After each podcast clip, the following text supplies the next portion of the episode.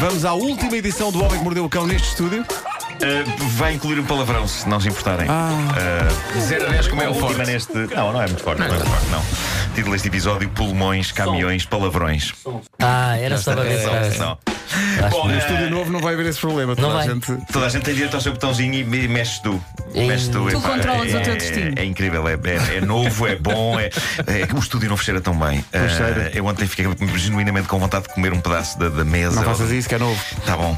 Bom, eh, é giro quando uma pessoa reencontra brinquedos de infância. Veja-se o caso deste senhor inglês de 47 anos e o sítio elevado da breca onde ele encontrou um pedaço tão querido do seu passado. Sabem onde foi? Onde? Num pulmão.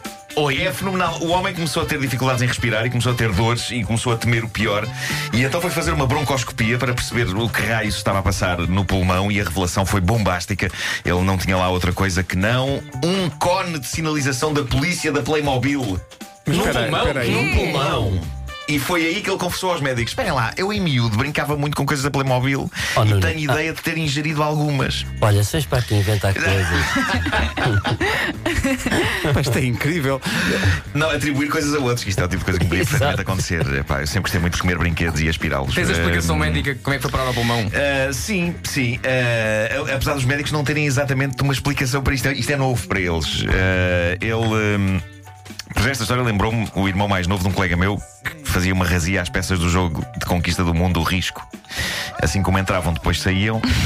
Coitada da empregada que depois tinha de as catar. Bom, mas voltando a este homem, ele era fã da Playmobil, tinha esta relação muito simbiótica com o famoso brinquedo e, e vá-se lá saber como um cone de sinalização alojou-se há 40 anos no pulmão do senhor, só agora os sintomas se fizeram sentir. Ele diz que se lembra distintamente de, no dia dos seus 7 anos, ter recebido um kit da polícia da Playmobil e de muito rapidamente ter inalado o pequeno cone. Eu acho Era um tique que ele tinha, não é? Ah, Mas era mesmo pequenino. sim, É, é, mesmo é. pequenino. Ou então tem, ele tem umas narinas gigantescas, eh, já com 7 anos.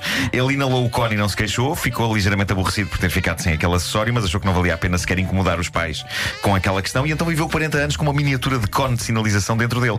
O caso é tão extraordinário para os médicos que acabou publicado na reputada publicação Biomedical Journal Case Report. Somos todos assinantes. Uh, claro, uh, num artigo que acaba com a frase: numa nota positiva, os sintomas do paciente melhoraram significativ- significativamente e ele, por fim, conseguiu encontrar o seu cone de sinalização da Playmobil há tanto tempo perdido no último local onde o iria procurar. Bom, uh, no Deixa-me só capítulo. dizer que ele, quando foi para o hospital, não foi de ambulância, foi de autocarro. É o autopullman. Espera aí, espera aí, espera aí.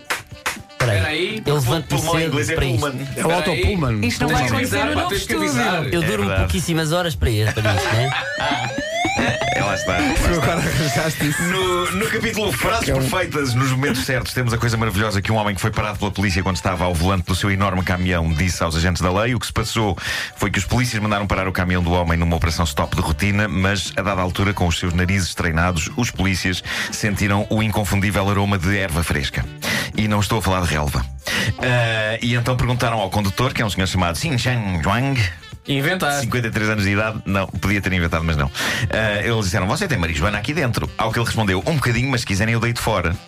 E esta frase é linda, tendo em conta que segundos depois a polícia estava a encontrar uma tonelada e meia de erva no caminhão. Então é um bocadinho. Ah, é- se compararmos com toda a que há no mundo, Sim, sim.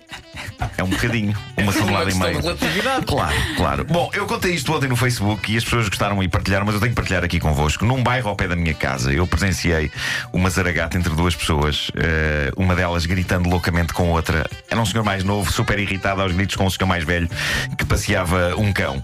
Eh, e o senhor mais novo disse a melhor frase que eu já ouvi numa discussão pública. Aliás, a segunda melhor, porque a melhor ainda continua a ser: você nunca mais há de trabalhar no charquinho.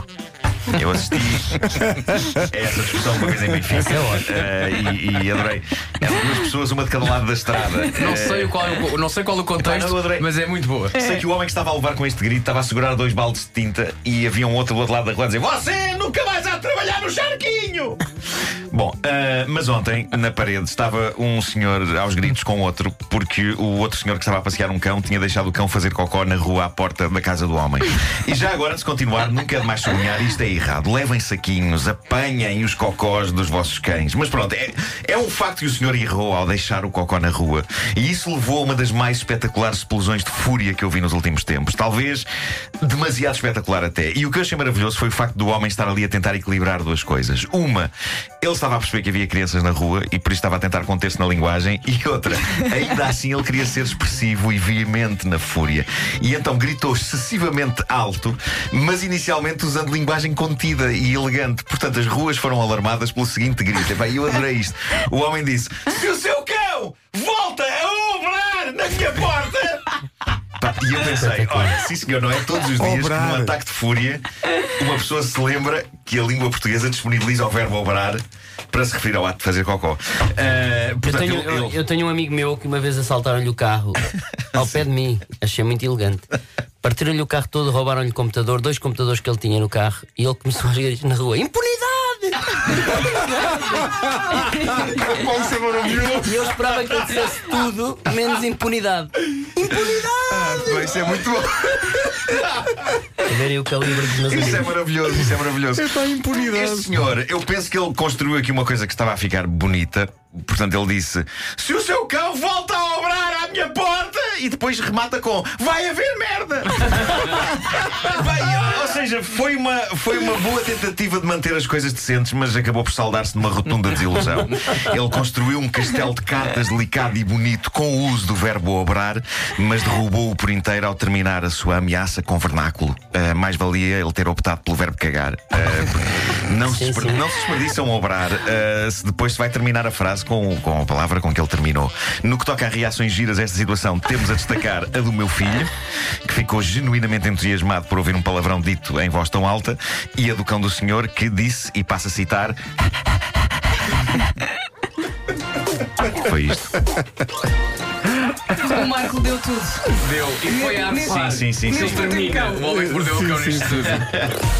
Bom, se calhar eh, vão tomando os vossos lugares, que eu já lá vou ter. Tá bem. Até Tá já. bem?